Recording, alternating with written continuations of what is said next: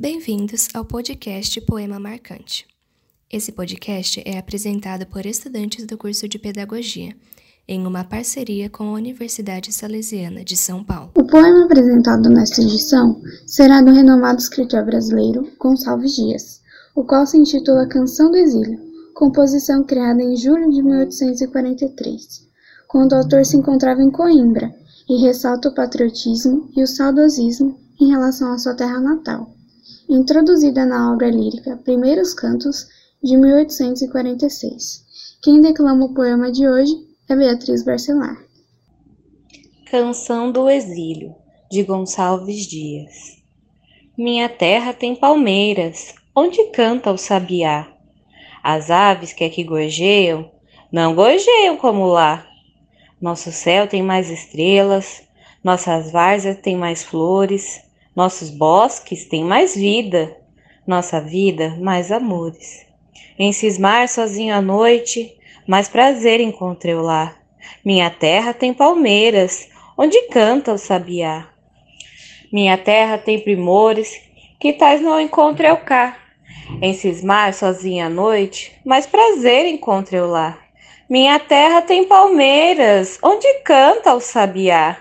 Não permita, Deus, que eu morra, sem que eu volte para lá, sem que eu desfrute os primores que não encontro por cá, sem que indave as palmeiras onde canta o sabiá.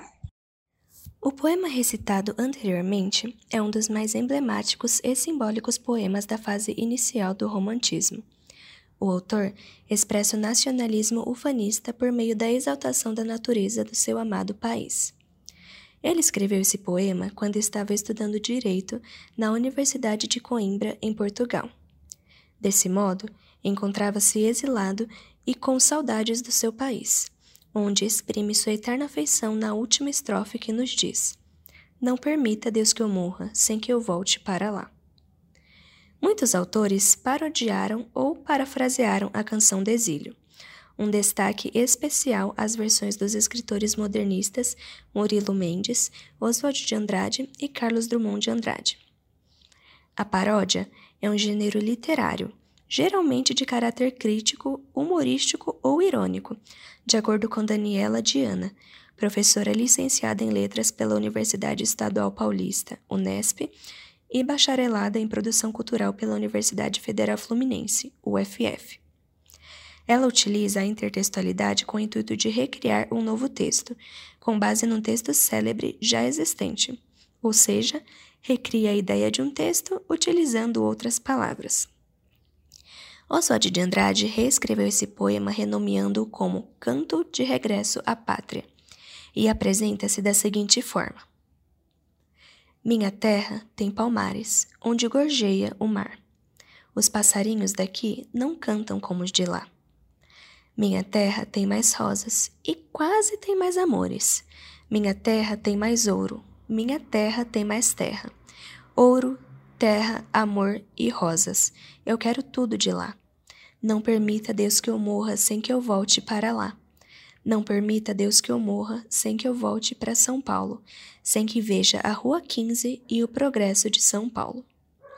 Uma curiosidade notar que dois versos da canção do exílio são mencionados no hino nacional brasileiro, composto em 1822. Nossos bosques têm mais vida, nossa vida, abre parênteses, no teu seio mais amores. Esse poema foi reescrito não só por esses escritores citados, mas utilizado em inúmeros gêneros textuais, como contos, tirinhas, cartoons, músicas, romance, fábula e entre outros. Este podcast foi apresentado por Ana Beatriz, Ana Carolina e Beatriz Barcelar e produzido e editado por Júlia Fonseca, futuras e ilustres pedagogas. Esperamos que tenham gostado e até mais!